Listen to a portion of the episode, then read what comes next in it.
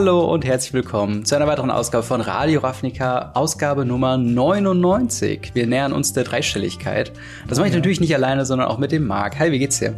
Hi, mir geht's gut. Ich habe voll Bock. Wir haben so viele Themen. Ich glaube, ich weiß gar nicht, ob wir durchkommen. Ja. Ähm, was haben wir denn? Wir haben einiges auf jeden Fall auf dem Zettel. Also vor allen Dingen irgendwie die ganzen, also die meisten Sachen sind halt wirklich irgendwie jetzt in einem Drop so gekommen an News. Zum allerersten Mal reden wir über das Magic the Gathering in Local Game Stores ganz offiziell wieder nach Europa zurückkehrt.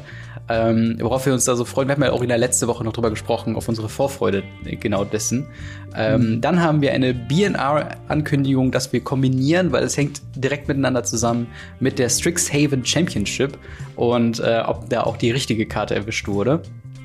Dann haben wir äh, ja, eine Ankündigung bekommen zu einem Magic the Gathering Cross Stranger Things Secret Lair Drop und da im Vorhinein schon einen Newsartikel zu bekommen, äh, dass sich jetzt quasi neue Regelungen, was halt Universe Beyond im Allgemeinen quasi angeht, ähm, bekommen haben. Und da werden wir ein bisschen drüber sprechen. Und dann, wenn wir noch genug Zeit haben, was wir nicht versprechen können, reden wir noch über Modern Horizons 2 und wie viel Einfluss das auf äh, Modern und Legacy hat. Ähm, aber bevor wir das tun, ich habe es eben schon gesagt, 99. Folge, das heißt, nächste Folge ist eine große Jubiläums Jubiläumsfolge für uns. Und zwar die 100. Folge Radio Ravnica. Äh, ich habe schon im Discord, die Leute, die schon dabei sind, habe ich schon dazu aufgerufen, schickt uns eure Lieblingsmomente, eure Lieblingsfolgen, äh, eure Lieblingsthemen, eure Lieblings ähm, ja, Sachen, die wir im der Spoiler Season vielleicht falsch so genannt haben äh, und dann im späteren war die Karte irgendwie broken oder so. Äh, schickt uns das Ganze gerne gerne äh, in diesen Discord und ich versuche das alles einzuarbeiten in einer sehr schönen äh, ja in einer sehr schönen Folge nächste Woche, wo wir dann ein bisschen zurückblicken, wie sich Radio Ravnica so entwickelt hat, wo wir hinwollen, was wir alles so machen können. Äh, ein sehr großer Meilenstein für uns. Ähm, freust du dich auch schon auf die 100. Folge? Ja, ich bin zwar bei den 100 noch nicht dabei, aber bei der 200 kann ich sagen, ich habe 100 geschafft. Ja, genau. Aber, äh, ich, Wir haben noch einen persönlichen Tracker für dich, für äh, ja, ja, wann genau, deine 100. ist. Tracker für mich. Nee, ich habe ich hab tatsächlich auch noch was vorbereitet, was ich noch schicken werde. Und, oh, äh, sehr gut. Äh, ja, einfach, einfach großartig. Ich freue mich. Ich habe ich hab mega Bock und das wird echt cool. Das wird echt cool.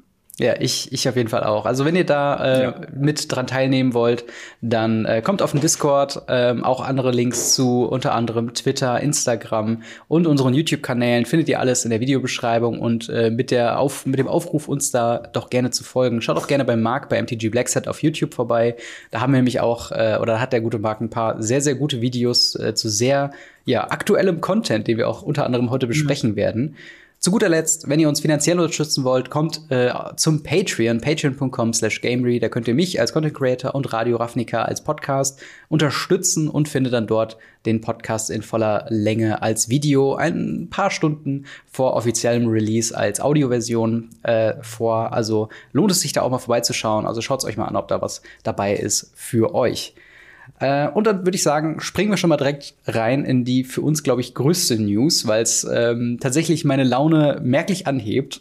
und zwar ja, Magic. Auch, absolut. Magic the Gathering, Local Game Store, Sanctioned Play, wie auch immer man das nennen möchte. FNM, kurz gesagt, kommt ab dem 2.7.2021 wieder nach Deutschland und halt allgemein nach Europa. Marc, freust du dich äh, quasi jetzt wieder die Freitage geblockt zu haben? Ja, also das erste, was ich gemacht habe, ist, äh, auch wenn ich sonst ja nicht so aktiv auf Twitter bin, da großes machst, erstens, ich habe mich bei Wizards bedankt, dass ich meine Freunde wiedersehen darf. Einfach weil wieder wieder mit Leuten was quatschen, Freitagsabend was machen. Natürlich, es ist alles wieder im Rahmen der Städte, wenn Städte einen hohen Wert haben, wo mhm. dann nicht mehr als drei Leute sich treffen dürfen. Ähm, schwierig. Wir haben in Siegen zum Beispiel bei uns noch ziemlich krasse Regeln, auch wenn die ab Freitag ein bisschen gelockert werden. Mhm. Ähm, wie das bis zum 2.7. ist, weiß ich natürlich nicht. Ähm, bei euch ist es ja auch schon so, dass zumindest im Laden noch mal Leute zumindest rein dürfen. Ja, also ähm, das, das genau, das ist so ein bisschen gekoppelt an die Regelung, was die Innengastronomie quasi angeht. Genau. Ähm, weil äh, bei Corona ist es ja immer so ein bisschen schwierig, äh, wir da als Magic-Spieler, die ja ein sehr interessantes Hobby haben, von wegen, wir sind halt weder Sport noch irgendwie äh, Gastronomie innen oder außen oder sonst Was irgendwas. Zu essen. genau. Ähm, da fallen wir halt alle irgendwie außen äh, vor und es sind halt quasi Kulturveranstaltungen, die halt auch wieder innerorts quasi ähm, erlaubt sind. Und äh, da gab es quasi immer noch das Läden, also gab es dann Leute oder Läden, die gesagt haben, so hey, ihr könnt vorbeikommen zum Spielen, ihr könnt euch wieder reinsetzen, ähm, so natürlich mit Maske und negativen Test. Sicherheitsmaßnahmen gibt es da auf jeden Fall immer noch. Ähm, aber natürlich offizielle, sanktionierte Turniere und so weiter, ähm, ja, gab es da bisher halt nicht. Und ich habe tatsächlich genau. äh, noch gestern Abend ähm, mit einem äh, Freund beziehungsweise aus einem mit einem Spieler aus dem Local Game Store dann Pionier zocken können eine Runde. Und auch wenn es nicht so lang war und irgendwie nur eine Stunde oder so ging, habe ich mich einfach so gefreut, wieder den Laden von innen zu sehen, mich ja. auf diese Bänke zu setzen und zocken zu können. Das war auf jeden Fall der große Hammer. Ähm, seid ja, ihr aber habt ihr denn von, ähm, du bist, du arbeitest ja auch im, im Local Game Store. Wie ist da, habt ihr da jetzt eine große Vorbereitungszeit oder habt ihr euch da irgendwie extra äh, nochmal Zeit genommen, den, den Laden irgendwie durchzufegen und die Tische nochmal irgendwie aus, auszurichten? Ja, das werden wir machen müssen tatsächlich. Also ähm, bis zum zweiten werden wir das wohl mal machen müssen. Das mhm. werden, glaube ich, alle mal machen müssen, weil wir sind wahrscheinlich nicht der einzige Local Game Store, der die Spielfläche so ein bisschen auch als Lager missbraucht hat, sage ich ja. mal. Ähm, ist auf jeden Fall nicht der einzige Laden, wo ich das gesehen habe. ja, ja, genau.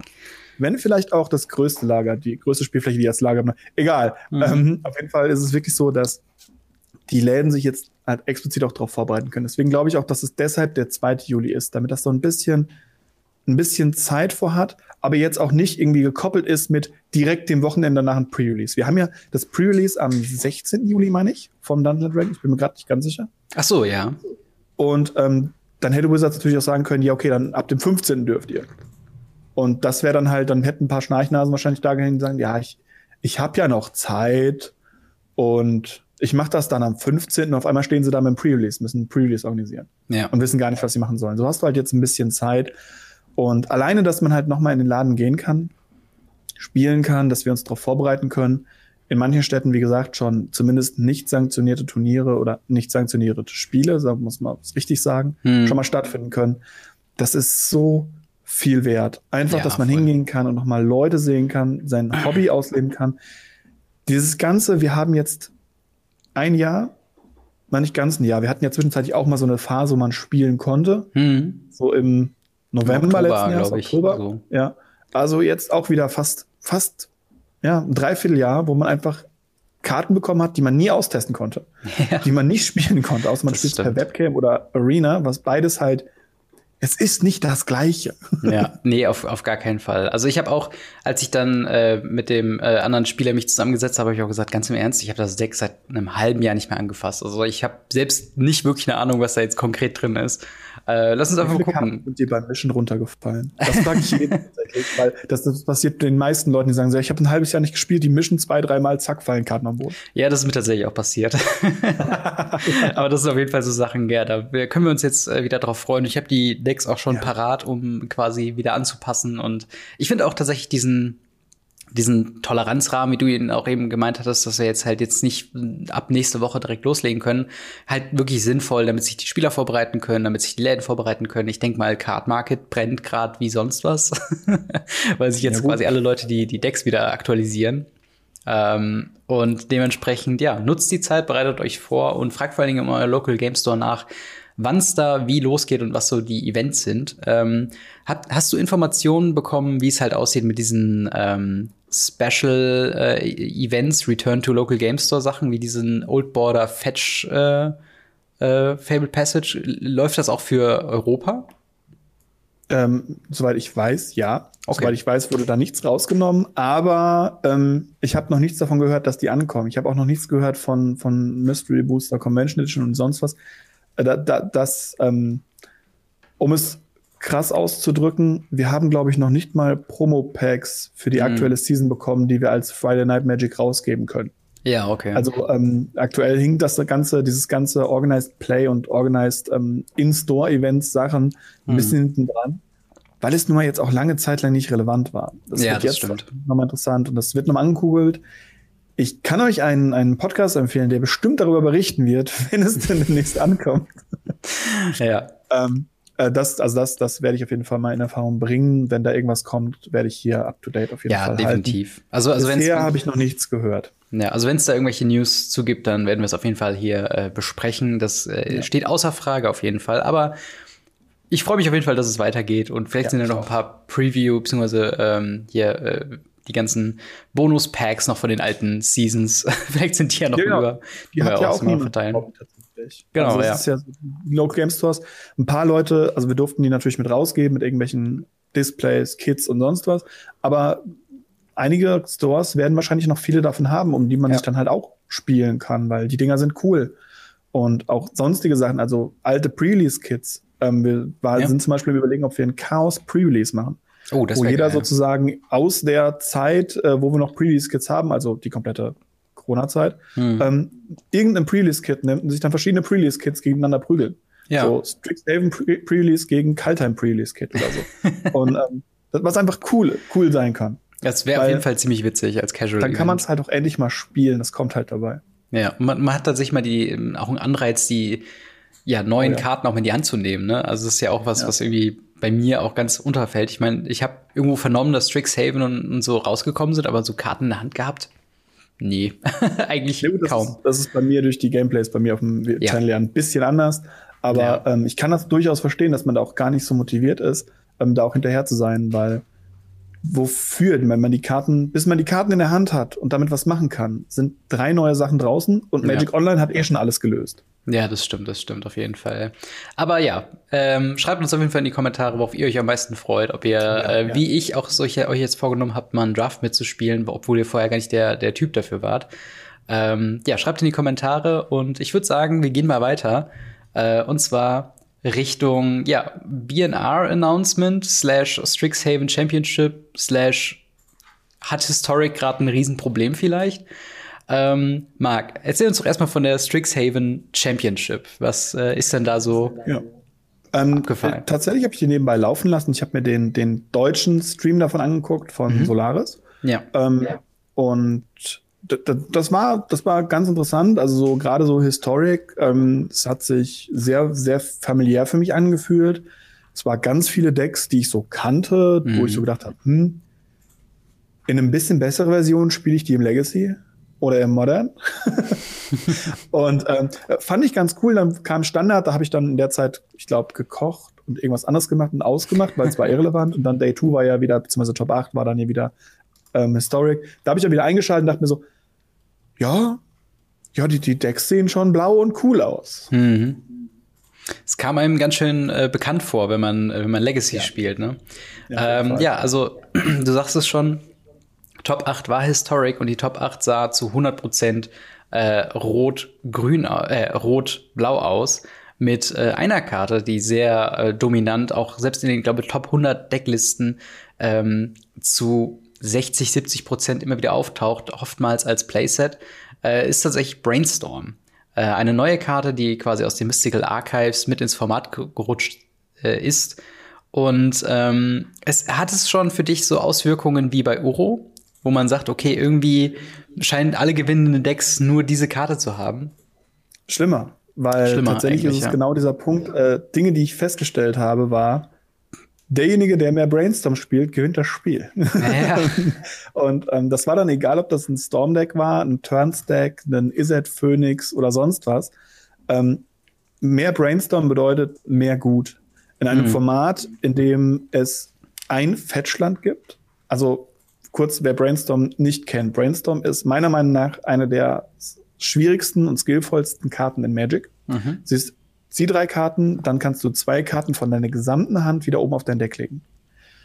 Klingt nicht so beeindruckend, ist dann aber sehr relevant, weil man in der ersten Runde was oben drauf liegt und dann mit einem Fetchland zum Beispiel wegfetcht, mhm. indem man dann ja. wegmischt. Oder mit Scry 2 die Karten nach unten legt.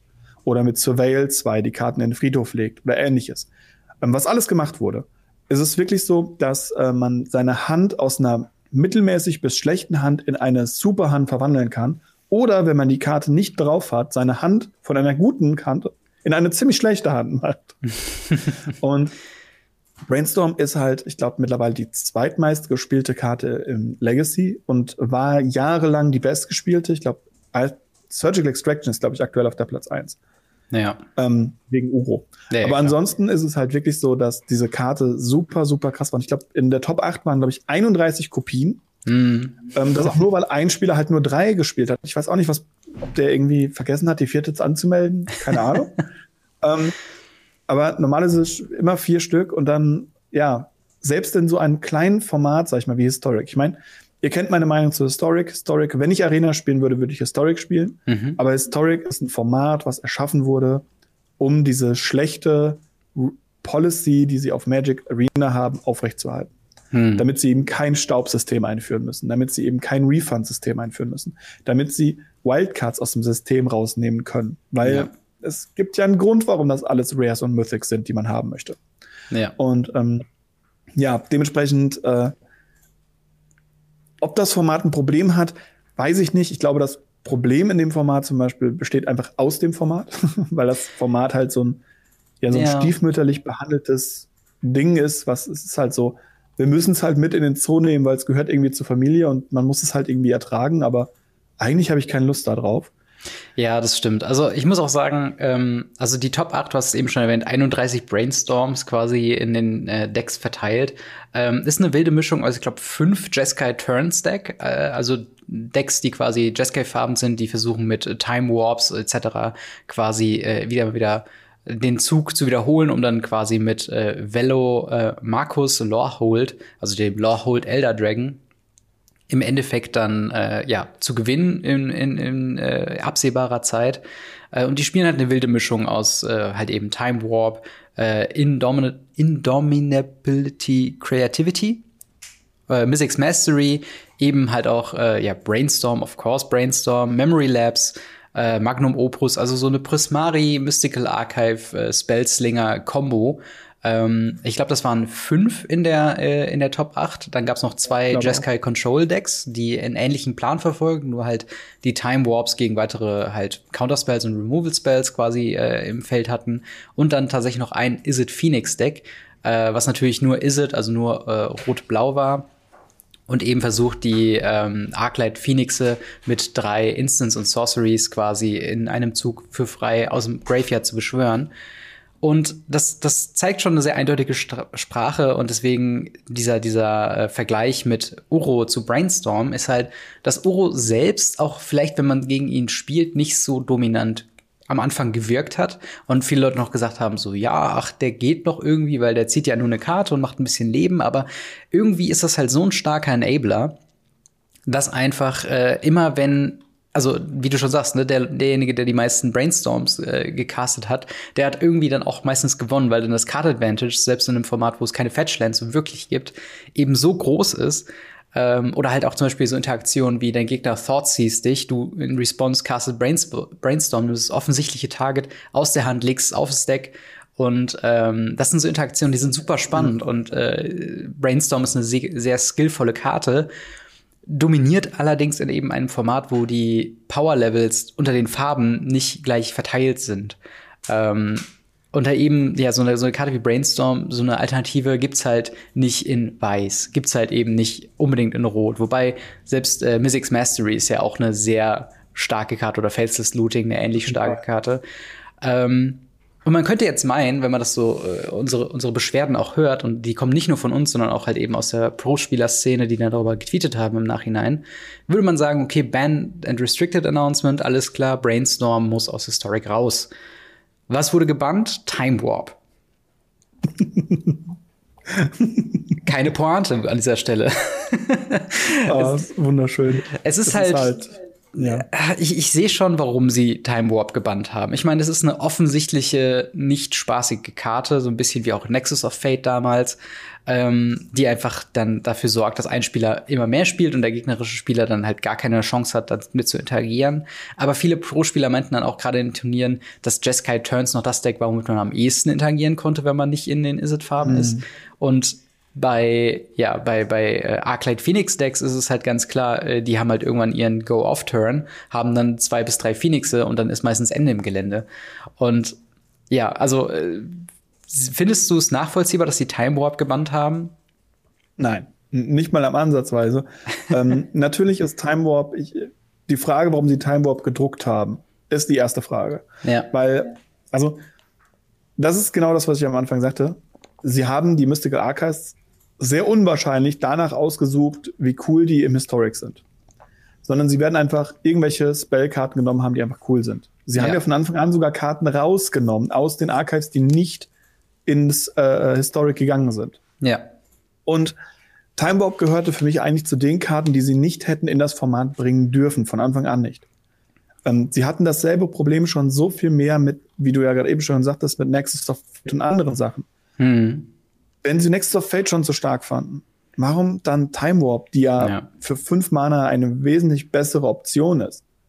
Ähm, ja. Das ist also wirklich, wirklich schwierig, da zu sagen, hey, das war, das war pfiffig, was ihr da gemacht habt, sondern da haben sie einfach verpasst, das Ding rauszunehmen, weil es ist ein kleines Problemchen. Hm. Warum da nicht einfach Brainstorm mit weggenommen wird, kann ich dir, glaube ich, sogar sagen. Brainstorm ist eine großartige Karte zum Kommentieren. Wenn ja. du auf Webcam schaust, auf Twitch schaust und sagst, oh, okay, er zieht drei Karten, oh, jetzt welche Karte kann er weglegen? Hm, interessant. Hm. Wenn er geht dann Opt spielt, dann macht er so, ja, legt er sie drauf oder drunter? Ich würde sie drunter legen. Okay, leg ich drunter, zieh eine Karte. Ja. Aber diese, diese Flashiness wollen die, wollen sie ja wahrscheinlich ein bisschen beibehalten. Auch wenn jetzt dieses, dieses Pro-Play nicht mehr so im Fokus steht und dieses E-Sports-Thema so ein bisschen, Gott sei Dank, vom Tisch ist. Hm. Ich glaube, das wollen sie zumindest für Historic ein bisschen behalten. Ja. Weil Standard ist plain boring. ja, also wenn es gerade Turnier-Style geht. Ja. Nicht das, was ihr daheim am Küchentisch spielt oder wenn irgendwelche Leute, Streamer, andauernd irgendwelche coolen neuen Decks bauen, kein Problem. Aber Turnierstandard ist plain boring. Und Historic lockert das auf und ein Brainstorm ist exciting. Ja. Es ist was Cooles. Ein Taking Turns Deck, was einfach nur sagt, ja, dann nehme ich halt fünf Züge und hab dann gewonnen, ist nicht spannend zuzusehen. Ja, das stimmt. Aber so flashy Break-off Brainstorm into ähm, Faces Looting, werft zwei äh, Phoenixe ab, spiel noch irgendeinen Zauber, Phoenixe kommen wieder, greifen an. Das ist, das ist exciting, dass da passieren Dinge. Und ich mhm. glaube, das ist einer der Gründe, warum Brainstorm noch noch im Format ist. Ja, das, das, kann, das kann durchaus sein. Aber tatsächlich, also zum allererst mal um, um wie ich mal, das äh, Turnierthema. Ich weiß gar nicht, ob wir es gesagt haben, äh, wer überhaupt gewonnen hat. Äh, Sam äh, Pardy hat eben mit einem Jeskai Turnstack äh, in die Top 80 durchsetzen können. Ähm, hat in Standard, glaube ich, Mono Red Agro gespielt, also mhm. was man zu erwarten hat, also entweder Mono Red Agro, Mono White Agro oder Sultai Control. Ähm, ja. Und äh, dementsprechend hat er da quasi seinen, seinen Win rausgeholt. Ähm, aber ich finde halt diese Mystic, Mystical Archive-Geschichte. Also ich kann ja verstehen, dass man Historic so Legacy-mäßig Power aufpowern möchte und dass man starke Karten machen möchte. Aber warum, warum kommt dann ein Swords to Plowshare raus effektiv und sagt, nee, das ist uns viel zu stark und gleichzeitig kommt halt sowas wie Brainstorm oder Mystics Mastery, Time Warp. Warum kommt das rein? Weil ich denke mir so, die ganzen Support-Karten auch aus, Strixhaven, also äh, Vela Markus Lorehold, der äh, könnte potenziell, wenn er auf, ins Spielfeld kommt, kann er direkt entweder Mystics Mastery, um Time Warp aus dem Friedhof zu casten, oder halt eben direkt einen Time Warp casten. Äh, Mystics Mastery kann man noch mal overloaden, was auch regelmäßig passiert ist während des Turniers, äh, mhm. womit man dann einfach sich ja drei, vier Time Warps aus dem Friedhof wieder casten kann. Ähm, und da gibt's einfach so viele ja Broken Interactions. Also Mystics Mastery ist ja auch eine Karte, die sonst nirgendwo legal ist, außer im Legacy und in Historic.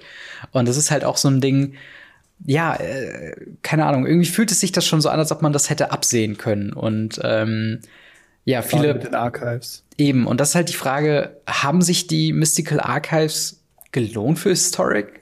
also, ähm, also fürs Format nicht. wahrscheinlich nicht. Aber für das, was ich ja gerade eben angesprochen habe, ja, ja, Archives, alle Mythic oder Rare.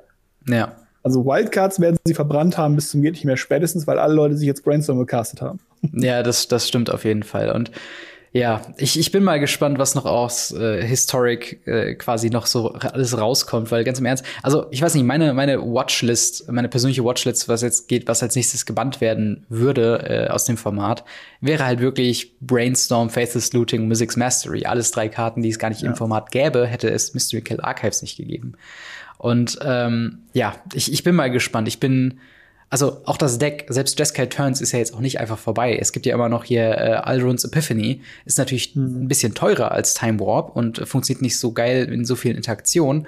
Aber das Deck wird es nach wie vor geben. Izzet Phoenix ist null betroffen davon. Und ähm, ich, ich kann schon ganz gut sehen, dass das Format jetzt äh, davon auch erstmal überschwemmt wird und wir uns ja. nächste oder übernächste Woche dann wieder über weitere Bands unterhalten müssen.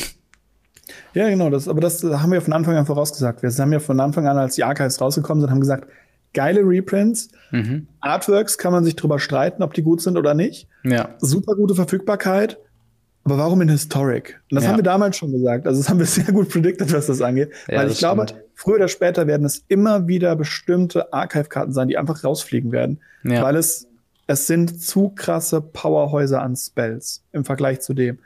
Weil ich weiß nicht, wie, wie krass du dich mit der Vergangenheit so ein bisschen auseinandergesetzt hast. Früher mhm. war es so, Kreaturen waren Mist Mhm. Und Zauber waren großartig. Brainstorm, Force of Will, Swords to Plowshares. Alles super krasse Zauber. Hymn to Turak. Mhm. Alles so Karten. Und damals waren halt die Kreaturen schlechter. Und irgendwann haben sie jetzt angefangen, haben die Zauber halt ein bisschen schlechter gemacht und haben halt die Kreaturen gepusht. Ja. Wenn du dir die letzten paar Bannings, die letzten paar Sachen anguckst, sind immer Kreaturen die stärkere Sache. Die Leute ja. fokussieren sich mehr auf die Kreaturen, auf die Planeswalker natürlich. Und jetzt haben sie halt in dieses, ja, wir haben coole Kreaturen, diese Broken Spells von früher reingebracht. ja. Ob das die gute Idee war. ja, das ist eigentlich ein ganz guter Punkt, weil selbst es, also es gibt eigentlich super viele Decks, also zumindest alle Jeskai-Decks äh, in der Top 8 mhm. spielen eigentlich nur den, den Lorehold Elder Dragon äh, oder halt eine Handvoll, Handvoll Planeswalker mit halt Teferi, mhm. Narset und Gideon. Ähm, und das war's dann quasi. Und dann gibt's halt vielleicht ab und zu mal eine Kreatur oder so eine Commence the Endgame, äh, was dann theoretisch Kreaturen erzeugt, aber natürlich, ähm, ja, und Shark Typhoon, das muss man natürlich auch sagen. Shark Typhoon ist auch so eine sehr, sehr starker Player, was das angeht. Ähm, aber ja, also ich, ich würde sogar argumentieren, dass die meisten Magic-SpielerInnen halt wirklich mehr Bock haben auf äh, Creature-Based Decks eigentlich. Mhm. Also das ist ja so der große Punkt ähm, in vielen ja, Casual-Runden und auch gerade Anfänger sagen halt äh, entweder, okay, Midrange ist so ganz nett, so eine nette Mischung zu haben, dann irgendwann, okay, Midrange ist in den seltensten Fällen richtig, richtig gut. Nehmen wir mal Agro und dann ist halt eher die Tendenz, dann später erst Control zu spielen. Und mhm. äh, das ist natürlich komplett ja, der komplett das Gegenteil zu dem, was wir halt diese Woche ähm, in den Strixhaven Championships gesehen haben. Absolut. Ähm, ich, ich bin vor allen Dingen, also ich weiß, also mich persönlich hat es nicht betroffen, aber ich würde mich vor allen Dingen richtig schlecht fühlen, wenn du ähm, vorher ein Top-Tier-Deck, bevor Mystical Archives reinkam, äh, Junt Food zum Beispiel in Historic gespielt hast, was revolutionär schlecht performt hat in diesem, äh, in, dieser, in diesem Turnier. Also das ist jetzt einfach komplett mit den Mystical Archives einfach unspielbar geworden, mehr oder weniger. Oder kann ja, nur mithalten halt mit anderen. kein Brainstorm spielen. Genau. Alle, alle nicht Brainstorm-Decks sind einfach, naja, sorry, könnt nicht mithalten. Ja, das ist, das ist echt nicht so gut gewesen. Ich habe jetzt gesehen, dass sogar diese Jeskai Cycle Decks angefangen haben, im Historic Brainstorm zu spielen, damit sie irgendwie noch dranken, wo ich mir dachte, ihr cycelt so viel, ihr zieht so viel, warum wollt ihr noch Brainstorm spielen? Das ist inheritär schlecht, aber anscheinend ist es inheritär gut, weil ansonsten wird es nicht so viele Leute spielen. Eben, ja. Ich, ich bin auf jeden Fall mal gespannt, was Historic noch weiterbringt. Ähm, und ich würde sagen, wir ziehen mal zum nächsten Thema, was nicht weniger kontrovers ist. nee. ähm, ja, Universes Beyond heißt das groß angelegte Nebenprojekt zu Magic the Gathering, ähm, was andere IPs, also andere Marken, andere äh, Serien oder was auch immer quasi in Magic the Gathering vereint. So ein bisschen wie ja Lego-Sets, wie die es dann irgendwie gibt es ein Harry Potter Lego, gibt es ein Indiana Jones Lego. So soll es dann Magic the Gathering Karten geben, die dann in verschiedene Franchises ähm, quasi bringen. Und äh, zum einen haben wir eine Ankündigung bekommen, das wird jetzt wahrscheinlich, wenn ihr das schon seht, habt ihr wahrscheinlich schon die ersten Previews ähm, gesehen zu dem, zu dem Set. Äh, wir haben es jetzt zum Zeitpunkt der Aufnahme noch nicht äh, bekommen, und zwar Magic the Gathering Cross Stranger Things. Äh, Stran Stranger Things, eine Serie, die ja 2016, glaube ich, gestartet hat, die einen sehr großen Fokus auf Nostalgie hat. Und es gibt ja auch schon das Dungeons and Dragons äh, Stranger Things äh, Anfänger-Bundle, was sehr cool ist. Und jetzt halt eben kommt eine Secret Lair Drop mit Karten aus der Serie von Stranger Things, die dann ähnlich wie The Walking Dead äh, ja einzigartig sein werden äh, in dieser Form. Aber wir haben noch am Montag zuvor, bevor wir diese Ankündigung bekommen haben, neue Regeln zum Thema Universes Beyond Karten bekommen. Marc, was haben wir denn da gesagt bekommen? Was ist denn der neue Plan für Universes Beyond? Ja, also es ist, ist so, dass äh, diese Universe Beyond, die aktuellen, ähm, über Secret Layer eben verteilt worden sein, werden. Mhm. Das wurde uns vorher schon gesagt, zumindest im die aktuellen großen Stile Teile. Mhm. Und dass diese Universe Beyond eben einzigartig mechanische Karten sind mit einzigartigem Artwork einzigartigem Namen. Wer jetzt Flashbacks von Walking Dead hat, ja, aber sie haben versucht, es zu besser zu machen, weil wenn man dieses, äh, nehmen wir jetzt das Stranger Things, mhm. bestellt, kommt es dann nach sechs Monaten an. Und sechs Monate nachdem es angekommen ist bei den Leuten, ab dann kann es passieren, dass die Karten, die in dem Stranger Things Secret Layer drin sind, in der Liste eines normalen Magic-Sets vorkommen können, als eine normale Magic-Karte, die dann gleichgestellt wird mit der Stranger Things-Karte. Ja.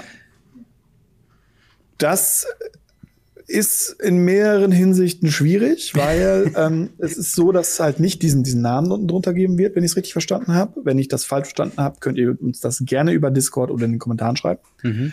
Ähm, sondern es ist so, dass in den Regeln eben Karten gleichgesetzt werden. Dann genau. ist zum Beispiel, ich nehme jetzt mal eine wildfremde Karte, weil ich kenne Stranger Things nicht. Mhm. Ich weiß nicht, ob du das kennst. Ich kenne es persönlich nicht. Ja, also ein Charakter, wovon wir auch Artwork schon gesehen haben, ist, ja. äh, ich glaube, Eleven heißt sie. Ähm, okay. Und, und da haben wir schon Artwork gesehen, wie sie dann da steht. Und sie macht so, so ja, Telekinese-Kram und äh, dazu wird es wahrscheinlich eine Karte geben. Deswegen äh, wird es halt okay, eine Eleven-Karte geben, die dann eben später in eine Magic-Version noch gewandelt wird, oder? Genau, also nee, äh, da heißt sie jetzt Eleven und nachher heißt die Hugeldub. Ja. Und in den Regeln wird es dann als dieselbe Karte gewertet. Das bedeutet, ihr könnt entweder ein bis vier Eleven oder eben die andere Zahl davon, was übrig ist, ein bis vier ähm, Hugeldub spielen, beziehungsweise im Commander halt jeweils, nicht jeweils, sondern eine von beiden nur einmal. Ja. Und das finde ich ist auf jeden Fall eine leicht bessere Lösung, dass die zumindest da dran kommen. Ja. Aber ich muss dann also sechs Monate lang warten, bevor ja. ich die Karte als eine Magic-Karte bekomme. In der Liste. Ja, das, ich das, weiß nicht, wie du das findest, aber ich muss da, also das, äh, ja, also es ist, es ist auf jeden Fall schon ein sehr langer, ähm, sehr langer Zeitpunkt. Also, so wie ich, ich habe auch gerade den Artikel hier offen und es ist nicht ganz eindeutig, was sie meinen. Ich habe es jetzt erstmal so verstanden, dass wenn du dir quasi die äh, Secret Lair kaufen könntest theoretisch, dass dann sechs Monate nach diesem Zeitpunkt werden sie in Magic-Versionen geprintet in The List, die es ja auch nur in Set-Boostern gibt und die auch nochmal ein ganz eigenes Paket an Probleme haben, zu denen wir später kommen.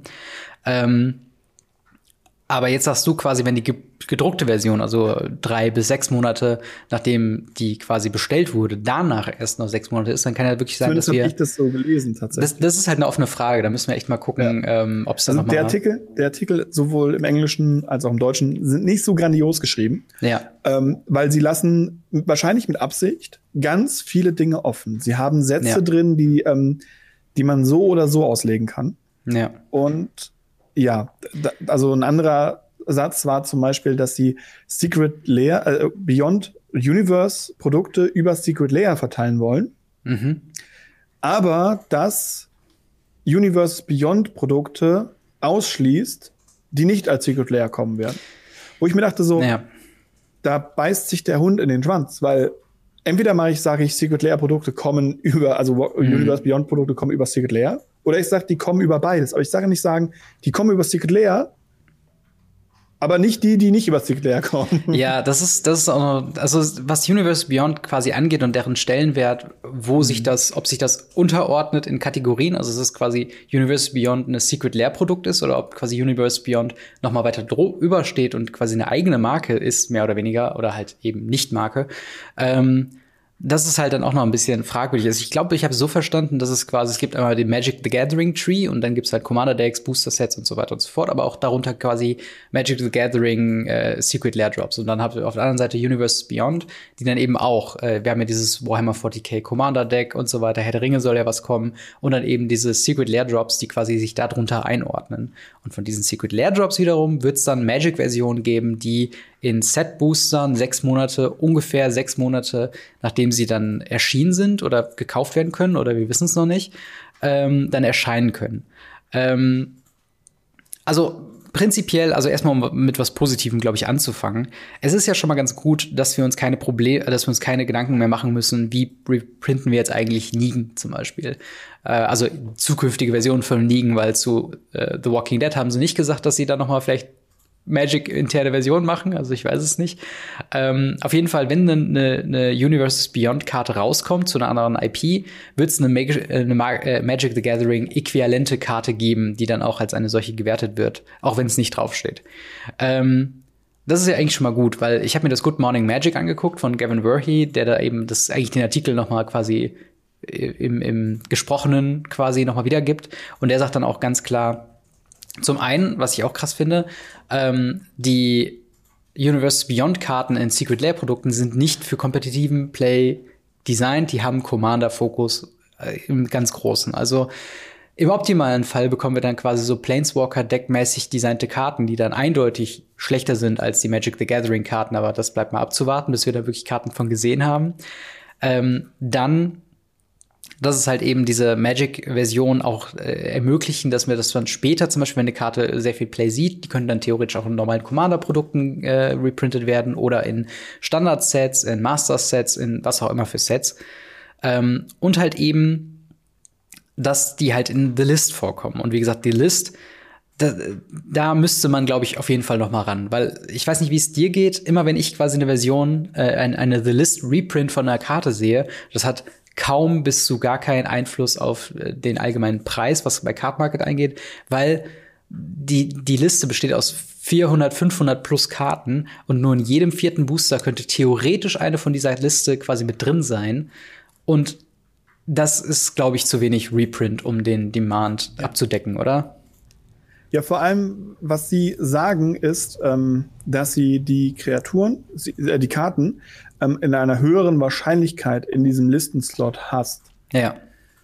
Jetzt kommt meine Frage. Heißt das, in den Karten, den Sets, wo diese Slots drin sind, sind die anderen Slots mehr wert, weil sie seltener sind? Mhm. Weil eigentlich ist es ja so, dass äh, die Liste keine, keinen Rare-Status hat. Die Karten werden zwar als Rare, Mythic, Common, Uncommon angegeben, mhm. aber sie sind komplett gleich verteilt. Das wurde am Anfang wurde uns das gesagt, als die Liste implementiert wurde. Ja. Jetzt reden sie davon, dass sie an den Quantitäten rumschrauben können. Ja, ich, also, äh, also allein eine Sache, die sie mal machen könnten mit The List, einfach nur, um äh, quasi dem Ganzen einen großen Sprung nach vorne zu geben, ist zu garantieren eine Listkarte pro Set Booster dass es halt nicht diesen ja. äh, 15. Slot gibt, der manchmal eine Token, manchmal eine Werbekarte, manchmal eine Listkarte ist, sondern dass es ganz klar gesagt wird, hey, in ab sofort jedem Set Booster gibt's eine The List Karte und dann hätte ich auch weniger Probleme, dass zu viele äh, ja Commons und Uncommons, die nichts bis also bis nahezu gar nichts wert sind, mit drin sind, zusammen mit Renin Six und Tamogolf und diesen ganzen High-Value-Karten. Ähm, ja. Aber es hat, selbst dann bleibt immer noch die Frage, sind dann genug Versionen auf einer, von, einer, von einer Liste von 500 plus Karten, wo eine Karte random in so einem Booster drin sein kann oder in diesem hypothetischen Fall ist, würde das immer noch reichen, um genug gedruckte Varianten von einer exklusiven Karte in Umlauf zu kriegen für alle, die interessiert sind? Oder haben wir dann quasi Magic, also sowohl Magic-Varianten als auch Secret Lair-Varianten, die beide so in dem 200 oder sagen wir mal 50 bis 200 Euro Rahmen sind? Weißt du, was ich meine? Ja, ich glaube tatsächlich, dass zwei, Karten, dass zwei Karten sich sehr nah dann am Preis angleichen. Ähm, so teuer sind sie ja nicht. Ich habe ja ähm, tatsächlich vor zwei Tagen, wenn die, wenn die Folge rauskommt, mhm. bei mir auf dem Channel die Walking Dead Secret Layer aufgemacht. Ja.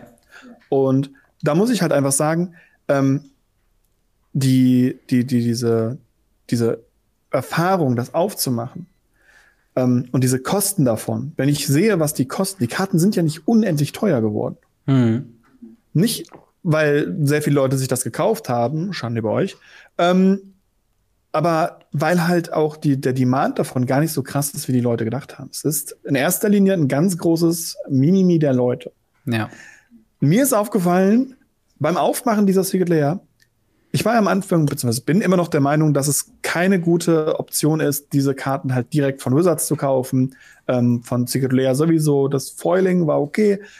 Keine gekühlten Karten, ich war erstaunt. Hm. Aber ähm, warum sie dann in meinem Format, also in Legacy gespielt werden müssten, weiß ich auch nicht. Aber grundsätzlich ist mir aufgefallen, mir ist es egal. Ja. Die Karten sehen fast kein, kein Gameplay für, für, für mein Format. Hm. Im Commander habe ich schon gegen sowas wie Negan oder ähnliches gespielt. Ähm, auch gegen Rick. Und dann wurde halt ein Rick gelegt und die Karte blendet nach einer Zeit einfach ein. Irgendwann ist man es, glaube ich, einfach gewohnt. Ja. Und ich glaube, das wird hierbei dann genauso sein, dass man dann sagt, okay, ich kann entweder die Secret Lair Variante spielen von der Stranger Things Karte Hm. oder eben die The List Karte. Also ähm, ich bin ja persönlich ein großer Fan von der Liste Mhm. und ich habe sehr, sehr viele Listenkarten. Ich kaufe mir, wenn es eine Version gibt, auch hin und wieder mal einfach die Listenversion und Mhm. verkaufe meine normale Version davon. Sehr gut. Einfach weil ich dann so ein, ich habe ein Deck von mir, das besteht, glaube ich, aus 50 bis 60 Prozent The List. ja. Was cool ist. Weil das bedeutet, das sind Reprints in der neueren Zeit. Hm. Und da muss ich halt sagen, also der Preis ist meistens gleich. Und wenn ich dann eben anschaue, was Walking Dead gemacht hat, der Preis ist okay bis fair, ähm, sehe ich da nicht so die Angst, dass die Leute nicht drankommen werden. Dass der Preis höher ist, Hm. das denke ich auch. Also ein Renin Six ist ja durch die Liste immer noch bei seinen 60 Euro oder was der ist. Ja, ja, klar. Und ähm, also der Preis wird sich dadurch nicht ändern, aber die Verfügbarkeit wird höher sein. Und was halt, glaube ich, der Ansatz ist, ist, du kannst dir aussuchen, ob du mit einer 11 oder einem Hugeldub spielen möchtest. Ja. Das Problem, was du halt hast, ist, du kannst nicht entscheiden, ob dein Gegner mit äh, äh, 11 oder Hugeldub spielt. Und ich glaube, das könnte Ja. noch so ein kleiner Hiccup werden. Ja, das, das könnte tatsächlich eventuell noch kommen, aber ja, also, ja, also ich, mir, mein Problem ist halt, ne, ist ja schön und gut, dass sie diesen, diesen Weg gehen über The List. Und ich finde auch The List als Konzept sehr, sehr gut. Äh, ich finde halt nur, sie packen zu viel kalkulierte Zufälle in solche Se Sachen halt rein, weil äh, zum einen ändert sich die Liste von Set zu Set, zum anderen ähm, ist es eine riesengroße Varianz, ob man überhaupt eine Karte bekommt oder eben nicht. Und dann diese, diese konzeptionell sehr verwirrende und undurchsichtige Variante zu nehmen als Haupt-Reprint-Ort für diese exklusiven Karten, ist mir halt so ein bisschen zu scheinheilig. Weißt du, was ich meine? Es ist halt so dieses, ähm, ja, wir haben auf euer Feedback gehört. Hier, wir haben in Magic Reprints in The List, was potenziell in jeder Set-Booster drin sein könnte, aber wir haben uns dazu entschieden, das nur 25% zu machen und dann haben wir uns noch dazu entschieden, die Liste aus 500 Karten, wovon 300, also eigentlich 450 Karten absoluter Rotz sind, da kommen dann noch mal drei andere Karten dazu. So, und dann auch noch dieser Zeitrahmen, das ist halt irgendwie, es, es wirkt auf jeden Fall wie ein auf uns zugehen, auf die Leute, die halt kritisiert haben, ähm, und, und zu sagen, hey, guck mal, und wenn wir sehen, dass, das, dass der Demand da ist, haben wir auch keine Sorge, das zu reprinten. Das hat man ja auch jahrelang gesehen mit den Fetchlands. Also habt ihr ja offensichtlich, wenn der Demand da ist, auch schon mal ein blindes Auge dahin, ob ihr das jetzt reprintet oder nicht oder in welcher Effizienz. Und ähm, da sind halt zu viele zu viele Wenn und Aber noch mit drin, was diese Geschichte angeht. Also mich Ja. satisfied diese, diese neue Regelung null, was Universes Beyond Secret Lair Produkte angeht. Äh, und hemmt auch wirklich meinen ähm, ja meinen Hype für die für die Stranger Things äh, Karten. Also ich bin auf jeden Fall bei dir, dass ich sage, eigentlich betrifft es mich persönlich gar nicht. Also ich habe weder Interesse an äh, The Walking Dead Karten noch habe ich Interesse an äh, Stranger Things Karten.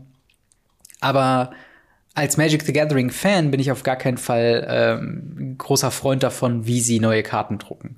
Und ähm, das ist halt einfach so der Punkt, wo ich äh, irgendwie so ein bisschen denke, okay, ihr versucht, versucht euch da irgendwie noch rauszuwursteln, aber irgendwie wäre es einfach besser, wenn ihr allgemein sagen würdet, hey, alles klar, zu 100 Prozent zumindest eine The List-Karte. Wir schmeißen nochmal 300 Karten von der Liste runter, dass ihr auch wirklich, wenn ihr eine List-Karte noch habt, spürbaren Wert haben äh, oder spürbaren Wert mit dazu kommt. Ähm, und ja, das ist halt, das fehlt mir halt aktuell noch. Und ob jetzt Stranger Things sich so super eignet für Magic the Gathering Karten, ist ja noch mal eine ganz andere Frage. Ähm, du hast die Serie gar nicht geguckt, oder? Nee, gar nicht. Ich kann damit gar nichts anfangen. Okay, also es ist sehr, wenn ich es beschreiben müsste, ist es so ein bisschen wie The Goonies früher, also so ein bisschen so Ah, okay. Kinder, Kinder in den 80er Jahren in Amerika, die Horrorgeschichten mehr oder weniger erleben. Ähm, natürlich hängt da noch sehr, sehr viel mehr dran und ich habe auch nicht alles äh, von, von der Serie geguckt, aber die erste Staffel war zumindest sehr, sehr unterhaltsam. Und die Charaktere, äh, also auch gerade Eleven, wirken auch schon so, dass sie also, dass sie potenziell mit, äh, mit, mit starken Magic-Charakteren mithalten könnten, theoretisch. Ähm, und das ist halt schon, schon auf jeden Fall ein Punkt, wo ich sage, okay, ich freue mich auf jeden Fall auf ein paar Figuren wie den, ähm, den, wie, wie heißt der nochmal, dieses Monster mit diesem Blumengesicht? Ähm, De Demi Demigoron oder so, Demigoron oder so. Ähm, irgendwie sowas. Da freue ich mich auf jeden Fall, wie sie den umsetzen wollen und solche Sachen. Also, ich bin schon ich habe schon Bock, quasi neue Karten zu sehen und vor allen Dingen, ob sie quasi von der Qualität her so gut die Charaktere widerspiegeln, wie ähm, sie es bei Walking Dead gemacht haben. Ähm, auch wenn ich, wie gesagt, meine Kritikpunkte habe, was diesen The List-Ansatz angeht. Ähm, ja, aber ist es nicht genau das, dass es eben diese semi-exklusive Karte dann erscheint, weil sie wollen ja offensichtlich nicht hingehen und sagen, okay, wir machen das dann einfach eins zu eins eine Secret Lair Version, wo einfach nur ein anderer Skin drüber ist, wie sie es am Anfang gemacht haben, mhm. von einer aktuellen Karte. Ähm, sondern sie wollen ja explizit diese, diese Semi-Exklusivität beibehalten. Ähm, nicht zuletzt ja auch, weil Walking Dead sich das bestverkaufte Secret Layer letztes Jahr ist. Ja. Und ähm, hiermit halt so ein bisschen diese, diese, diesen, diesen Shitstorm, ich sag's mal so, wie es ist, ein bisschen abpreventen wollen. Ja. Und was ich halt auch sehe, ist, sie ähm, pimpen damit ja auch, mit deinem Kritikpunkt, den sehe ich sogar als positiv, sie pimpen damit ja auch die Liste. Weil du dann eben Secret Layer exklusive Karten aus einem Set Booster ziehen kannst. Also ja. Also so sehe ich das halt von der anderen Seite. Ähm, weil äh, dazu kommt, äh, äh, ich glaube, heute äh, auf YouTube und wenn ihr es auf Spotify hört, morgen, von mhm. mir noch äh, der Blackie Talk, wo es halt wirklich darum geht, when everything is special, nothing is. Mhm. Und Wizard schafft es aktuell, meiner Meinung nach, jedes Special, was sie haben, so zu overprinten, overhypen und irgendwie so hart runterzuprinten, ja. dass, egal was im Booster aufgemacht wird, nichts Besonderes mehr dabei ist. Die Liste ist nichts Besonderes. Eine Vollkarte ist nichts Besonderes. Alternatives Artwork ist nichts Besonderes. Altes Artwork ist nichts Besonderes. Ein anderer Frame ist nichts Besonderes. Es gibt ja nichts Besonderes mehr. Ja. Also haben sie jetzt die Möglichkeit, eine, eine semi-exklusive Karte eben dann reinzudrucken in die Liste, die dann noch mal was Besonderes ist. Die Frage ist, ob sie das auch in Grund und Boden reiten. Ja, vor allen Dingen, vor allen Dingen, ich weiß nicht, ob du dir mal die Liste mal komplett angeguckt hast, so ein bisschen. Ich habe ja, zum Beispiel auch gesehen, dass sie ja, ja, genau. Aber dass die halt teilweise ja auch zum Beispiel so, so Player-Promos und so FNM-Promos und sowas da wieder ja. reprinten wo ich an wieder. Staple-Länder. Äh, an ja, Hinschländer, Entschuldigung. Genau, und solche Sachen halt, oder halt zum Beispiel auch von, ähm, von den Spellbooks und so weiter, sind teilweise mhm. halt Sachen drin, wo ich halt denke, ja, das wertet die Liste, äh, die List auf jeden Fall auf, aber das nimmt auch Wert von diesen einzigartigen Produkten. Also, ja, weiß nicht, wenn, wenn man, wenn man seine, äh, keine Ahnung, Player Reward, äh, Force of Will oder was auch immer hat und auf einmal taucht die wieder in der Liste auf und irgendwie da Hinz und Kunst könnte die aus der Secret Lair äh, nicht aus, aus der Liste dann quasi ziehen, aus Set-Boostern. Das ist halt, ja, schwierig. Aber natürlich auf der einen Seite, ähm, auf der einen Seite, dass wenn man dann auf der anderen Seite steht, dass man eben aus der Liste diese Karte ziehen kann, dann ist es natürlich wieder sehr, sehr gut für einen. Ähm, ja, ich, da redest du aber bitte falsch, was das angeht, weil ich habe jetzt äh, zum Beispiel, es ist ja, wir haben ja Pre-Release-Wochenende von äh, Modern Horizon 2. Ja. Und in Modern Horizon 2 gibt es die Karte Sterling Grove. Sterling Grove ist, beziehungsweise war, beziehungsweise doch äh, ist aktuell eine relativ neue Judge Reward Promo. Mhm. Und dasselbe Artwork, was die Judge Reward Promo hat, haben sie jetzt als ein stinknormales Artwork genommen und haben es in die neue Sterling Grove in Modern Horizon 2 gepackt, statt das alte Artwork zu nehmen. Ja. Und wenn man die jetzt in voll zieht, ist es praktisch genau dasselbe, wie man den Judge Reward bekommt, nur dass da unten diese Eule nicht drin ist. Das war's.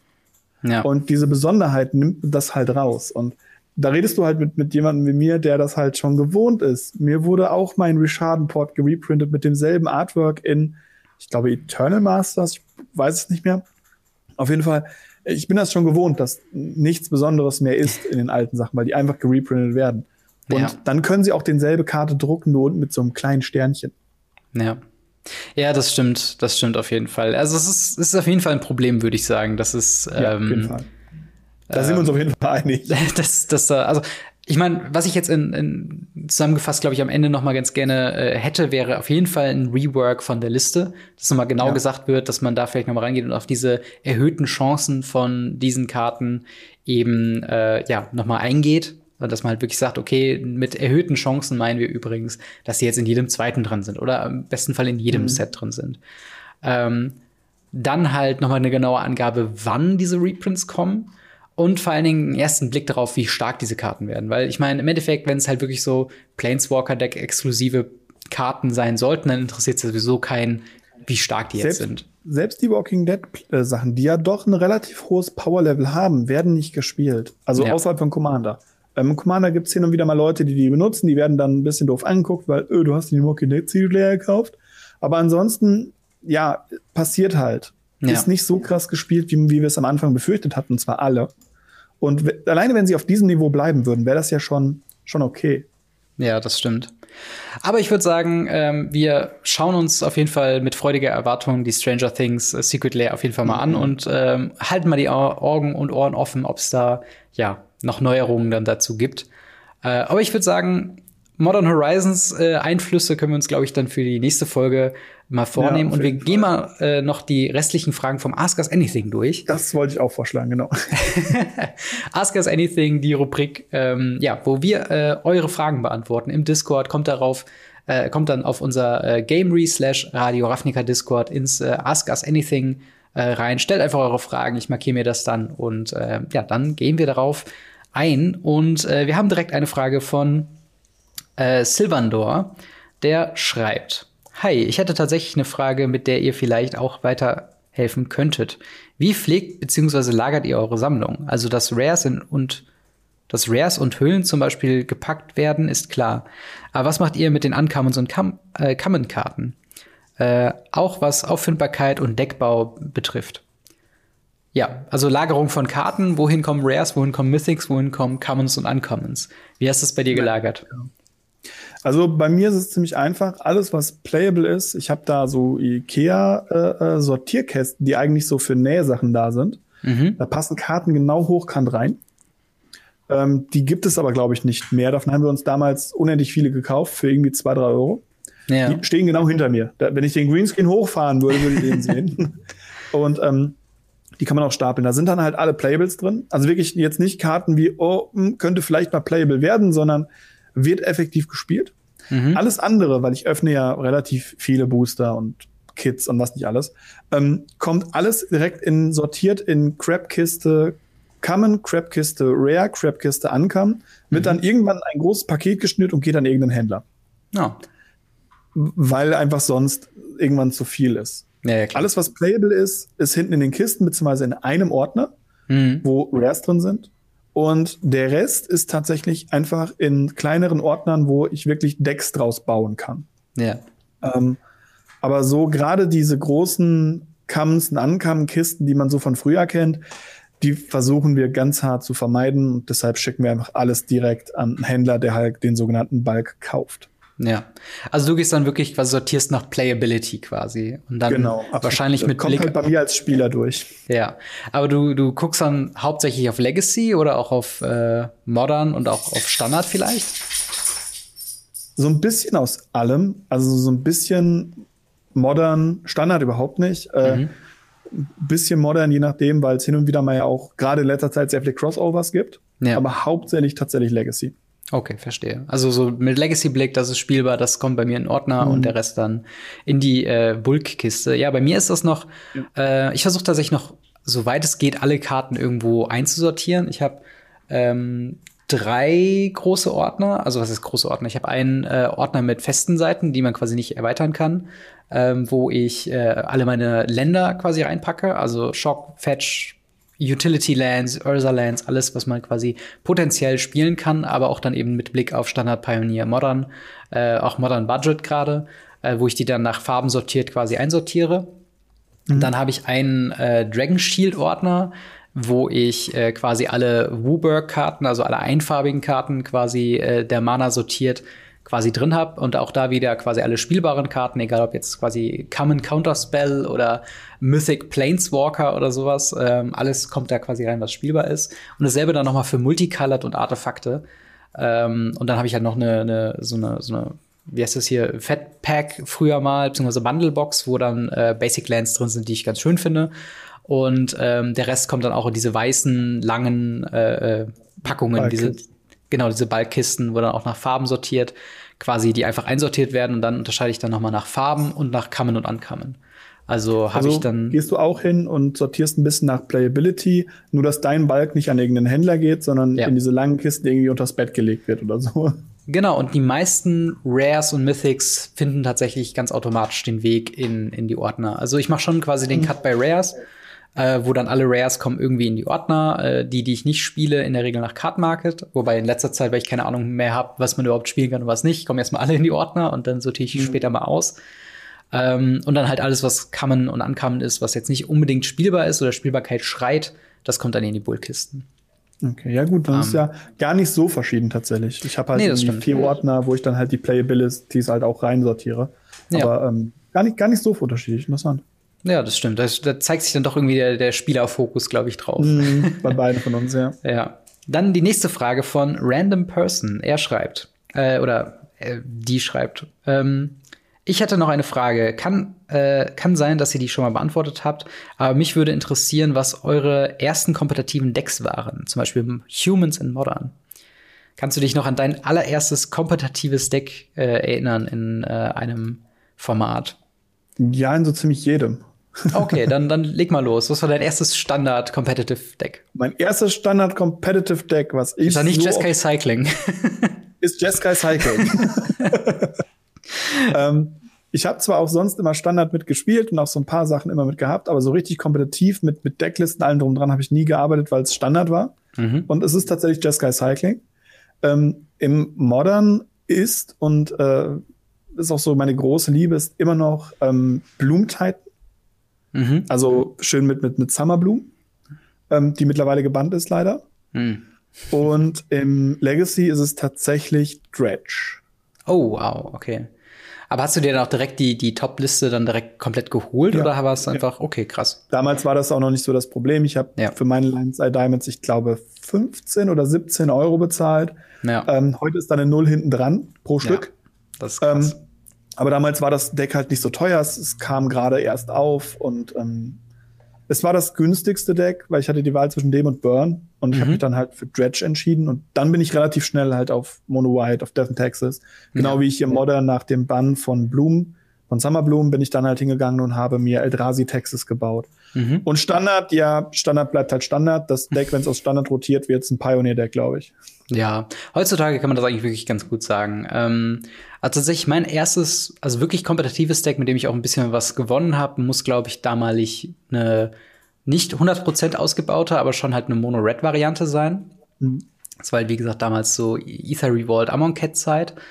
Mhm. Ähm, dann halt, äh, ich gehe mal quasi formatmäßig durch Pioneer, ähm, ist, glaube ich, mein kompetitivstes Deck und auch dementsprechend, weil es ja noch ein recht junges Format ist, äh, auch einer meiner ersten richtig äh, top Tier äh, kompetitiven Decks halt Mono Black Agro, glaube ich. Mhm. Ähm, wobei jetzt halt auch wirklich Blue White, äh, nicht Blue White, sondern äh, Black White Auras ist halt auch ziemlich, ziemlich stark, muss ich sagen. Mhm. Ähm, Modern war es Boggles, beziehungsweise mhm. davor habe ich auch noch eine, eine Burn-Variante halt auch wieder gespielt, die aber mehr Budget war als wirklich was ah, anderes. Und dann wollte ich halt nicht immer nur Mono Red spielen, sondern habe mir dann gedacht, ach komm, nimmst du ja Boggles, das scheint ziemlich günstig und auch ziemlich gut zu sein. Und mittlerweile wurde ich auch noch nicht davon enttäuscht bisher. Ähm, und ja, das war's. Ich habe tatsächlich ein bisschen geschielt auf eine Legacy Burn Liste, ähm, wo dann irgendwie der Bedam Reveler nochmal ziemlich krass dazukommt. Hm, genau. Ähm, aber so richtig halt dafür was gekauft habe ich tatsächlich noch nicht. Also das waren so die ersten kompetitiven Decks, mit denen ich so richtig äh, angefangen habe. Hm. Ähm, und dann noch von Zwerg die Frage, ähm, moin, mich würde mal interessieren, welche Anzahl an Karten ihr von jeder Edition behaltet. Wenn man von jeder Kammern und Ankammern ein Playset behält, wird die Sammlung dann äh, recht schnell groß. Also wieder das Thema Sammeln bzw. Sortieren. Ähm, wie würdest du sagen, wie viele Karten pro Edition behältst du tatsächlich? Boah, wenige, weniger. Ja. Also die Karten, die playable sind, behalte ich als Playset natürlich. Mhm Manchmal sogar über Playset, ähm, wie ich dann unten, gerade die Comes und Uncomes, die werfe ich dann unten in die Playability-Kisten unten rein. Dann kann mhm. dann irgendjemand, der vorbeikommt und sagt, hier hast du noch. Und dann kann ich sagen, ja, hier nimm die einfach raus, kostet nichts, gönn dir.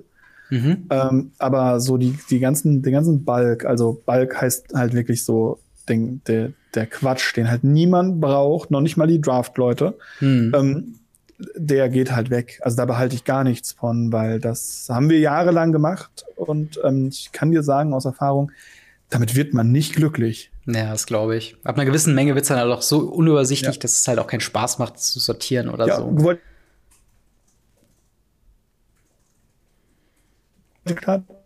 Dann gehst du hin und sagst, ja, eigentlich müsste ich das mal sortieren. Nein, also so ein Ordner sortieren, das macht schon Spaß. Nimmt man sich so zwei, drei Stunden Zeit, hat so ein bisschen Spaß mit seinen Karten, guckt sich die Karten nochmal an, sortiert den Ordner um.